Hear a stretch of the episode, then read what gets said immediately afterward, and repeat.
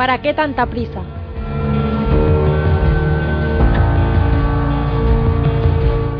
¿Para qué tanta prisa? Preguntas siempre ante la premiante solicitud de esa voz que te llama en lo más profundo de tu alma. Solo Dios es la respuesta.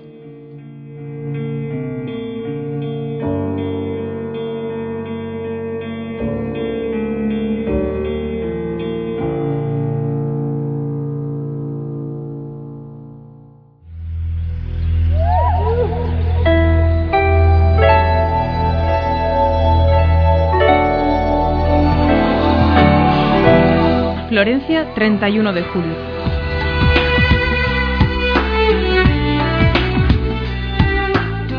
¡Ey, espérame aquí, que voy un momento a comprar unos regalos! Vale, pero no tardes. Esto me lo dijiste a las nueve de la mañana, unos pocos minutos antes de la misa. Pero luego pasaron los minutos y tardabas en venir. Recuerdo que al principio no me preocupé. Pensaba, conociéndote como te conozco, que lo más probable es que te hubieras encontrado con alguien y aparecieras al cabo de un rato diciendo, uy, perdona, empecé a charlar y a charlar y lo siento. Pero el problema es que había pasado ya una hora y seguías sin aparecer. Di varias vueltas en torno al baptisterio. El lugar no tenía pérdida. Sabías que queríamos ir a misa por la mañana porque a la una salía nuestro tren y se hacía tarde. No sabía qué hacer. ¿Te habría pasado algo? Y al cabo de casi dos horas apareciste sonriendo. ¿Qué te ha sucedido? Después de la misa te lo contaré. Y fuimos corriendo para alcanzar la misa de las once. Al finalizar, nos quedamos dando gracias frente al altar de la Virgen de las Gracias. Ya en la calle me explicaste tu tardanza. Es que cuando iba a comprar los regalos, vi al fondo de una callejuela a un hombre tendido en el suelo, joven, de unos treinta y pocos años, vestido muy pobremente. Era extranjero, no sé si turco, norteafricano, quizá a lo mejor palestino. Todos pasaban a su lado sin hacerle ni caso, pensando que sería, yo qué sé, un borracho. Y entonces me acerqué. Estaba desvanecido. No sabía qué hacer. Intenté parar a un coche, pero pasó de largo. Una señora dijo algo sobre árabes. Al final logré encontrar un taxi y lo llevé al hospital. Estaba desfallecido de hambre. Me quedé un rato con él hasta que se reanimó y entonces he vuelto. ¿Y los regalos? No los he comprado. Le di el dinero que tenía. Llevaba varios días sin comer. Faltaba media hora para que saliera el tren. Estábamos esperando. Bah. ¿Y si todo eso no es más que un rumor de olas? Una de esas cosas que vienen y se van. ¿Una casualidad? Nada sucede en tu vida, ni en la mía, por casualidad. No somos como el agua de ese río que pasa sin más. Tejemos nuestra vida día a día, con gracia y libertad, bajo la mirada de un espectador divino. Piensa que Dios se propone en todo una finalidad. Todo es por algo y para algo. Y como Dios es infinitamente bueno, todo lo que se propone tiene un fin bueno, su gloria. Lo contrario sería absurdo. ¿Cómo puede crear Dios a alguien? Para nada. ¿Es posible que tu vida esté ahí sin más, sin sentido? Nacer, vivir, morir, sin un porqué y sin un para qué? En el fondo sabes que no. Dios acompaña cada uno de nuestros pasos, tantas veces vacilantes como los del niño que está aprendiendo a andar y se cree solo. No ve los brazos fuertes de su madre que lo custodian, sin que él lo sepa. Y esos brazos de tu Padre Dios no nos abandonarán jamás. Y el tren comenzó su marcha. Estuvimos largo rato en silencio. Continuamos nuestra partida de cartas. ¡Ja! Te gané. Está bien, una vez más reconozco que tú juegas mejor a las cartas que yo. Hablamos de miles de cosas, de música, de música, de música. ¿Has escuchado la última canción que estoy aprendiendo con la armónica? Eh, no, a ver. Mm, ¿Cómo se titula? Eh, mm, mm, no lo sé. Ya.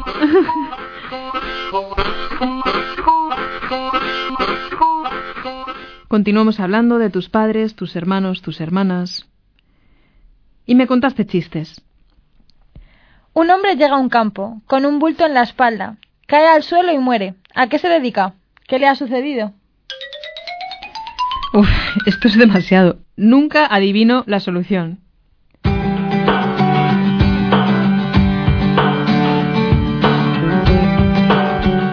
Y es que es una de tus grandes pasiones, contar chistes y películas, sobre todo si son de guerra. Me divertí mucho, aunque tus chistes son realmente malos, y en tu mala memoria mezclas escenas y batallas y confundes actores y actrices de unas películas con otras. Me hablaste de tus proyectos de futuro. La verdad es que tengo grandes preocupaciones. Eh, la defensa de la vida, la lucha contra la pobreza, contra la injusticia. Decididamente tienes un corazón grande y de grandes ideales.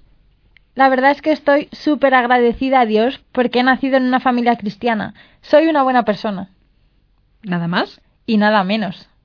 Me he esforzado por vivir cara a Dios y he pasado un tiempo de alegría fácil, de serenidad y sosiego en el alma. Eh, mm, y algún día, algún día, pues me plantearé qué quiere Dios de mí. Pues parece que ese día no va a llegar nunca. Pero mientras... Mientras tanto, pues sigo viviendo, divirtiéndome, rezando de vez en cuando, muy de vez en cuando. Tu existencia era como un viaje en un tren confortable, como este, donde descansabas tranquila y te adormecías contemplando el paisaje. Un viaje. ¿Hacia dónde? La verdad, el rumbo no te importaba demasiado. Te conformabas con dejarte llevar. A veces surgía una inquietud. ¿Y si...? Pero la callabas enseguida. Mañana, mañana. Y siempre mañana. El querer de Dios pertenecía a un después incómodo, lleno de responsabilidades y respuestas, a la página siguiente de un libro cuya lectura no deseabas proseguir. Estabas tan emborrachada del presente, tan conforme con tu pequeña felicidad en el cálido departamento de tu tren. Y de repente, casi sin darte cuenta, has llegado. Y estás ahí, en el andén de una estación desconocida, cara a cara con un Dios que quiere decirte algo y no sabes qué. No te extrañes, el Señor no nos pide permiso para complicarnos la vida. Por eso, da igual tu historia. Da igual el modo por el que Dios te ha sembrado en el alma esta inquietud. Lo que importa es tu respuesta, cara a Dios, a este interrogante. ¿Qué vas a hacer de tu vida?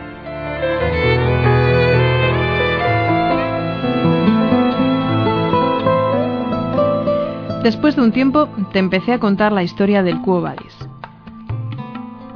Mira, escucha esta historia que acabo de acordarme. Al comienzo de las persecuciones de Nerón, los cristianos temían por la vida de San Pedro y le aconsejaron que huyese de Roma, y que al llegar a un lugar que te enseñaré cuando lleguemos, se encontró con Jesús. Y le preguntó asombrado, Domine, quo vadis? ¿Qué significa, Señor, dónde vas? Voy a Roma, le dijo el Señor, a que me crucifiquen por segunda vez. Y entonces San Pedro... Oye, oye, un día de estos tenemos que dormir en la playa. ¿Qué te parece?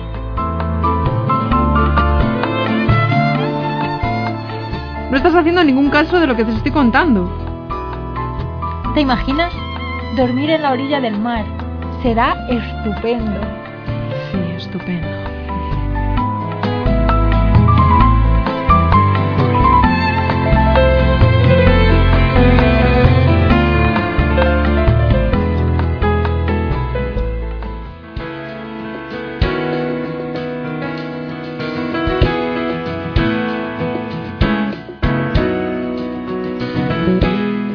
Roma, 1 de agosto.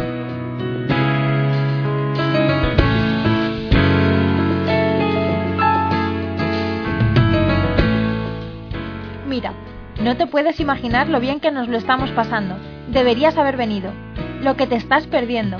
Lo primero que hemos hecho ha sido venir al Vaticano para ver la plaza, San Pedro y todo. Nada más entrar, hemos rezado un credo junto al altar de la confesión. Tienes que venir a Roma. Esto es maravilloso. Te lo digo constantemente a mi amiga. ¿Cómo te gustaría ver esto? Pues lo que te iba contando. Al llegar hemos besado la estatua de San Pedro, que está desgastada por los besos de miles de peregrinos durante siglos, y hemos visto el baldaquino, que es mucho más alto de lo que te puedes imaginar. Luego hemos estado rezando en una capilla lateral donde estaba el Santísimo expuesto. Me acordé de rezar por ti. Hemos visto también la pietad de Miguel Ángel y la cúpula por dentro, después de esperar una cola larguísima. Yo me quería colar sin pagar, pero mi amigo me ha dicho que no hagamos trampas. Al llegar arriba, ya sabes que es una pared muy estrecha y muy curva, pues había una señora gorda que se ha quedado atrancada. ¡Qué risa! No podía salir. Pensé que nos íbamos a quedar allí hasta que adelgazara. Ayer llovió un poco, pero hoy hace un tiempo estupendo. La única pena, aunque ya lo sabíamos, es que el Papa no está estos días en Roma. Ya que no te imaginas desde dónde te escribo. Desde la misma plaza de San Pedro. Fíjate bien en el sello, porque la voy a echar desde el Correo Vaticano. ¿Y por ahí qué tal? No sé cuánto tiempo estaremos aquí, cuatro o cinco días. ¿Y tú qué tal? Bueno, acabo porque ya no me queda más espacio y quiero que te ponga unas letras mi amiga. Iba poniendo unas letras en las cartas que escribías a tus innumerables amigos y amigas, sentada al pie de la columna de Bernini, y te ayudaba a cerrar los sobres. Oye, mira, que te has equivocado. Esta carta no va con esta dirección. Va, no te preocupes. Tíralo por ahí. Es solo un sobre. ¿Tenemos que volver a empezar de nuevo? No, hombre, de nuevo no. Se ha escrito mucho sobre las cartas, pero nunca he leído nada sobre los sobres. Se abren, se rasgan, se tiran. Son mensajeros discretos que mueren en nuestras manos como palomas agotadas cuando han cumplido su misión. Solo conozco una anécdota de un sobre. Sucedió en un aeropuerto. Aunque el avión estaba a punto de despegar, tres chicas jóvenes subieron a bordo para ver durante unos momentos a Monseñor Escriba de Balaguer. Gracias, padre, le dijo una. Yo me he convertido gracias a usted y ahora soy del Opus. Mira, hija, le contestó. Cuando se recibe una carta se rompe el sobre, se saca la carta, se lee el mensaje y el sobre se tira a la papelera. Tú has recibido el mensaje, una carta de nuestro Señor. Yo no soy más que el sobre. A mí me tiras a la papelera.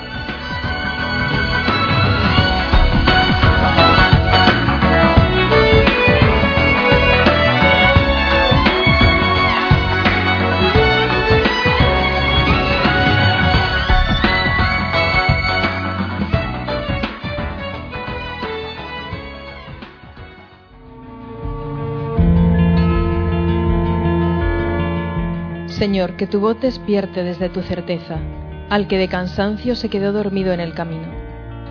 Préstame tus brazos para incorporarme nuevo y decidido, para saber que sí se puede, con el mismo brío, y entonces caminaré hacia ti porque sí he creído que siempre se puede, se puede, sí se puede.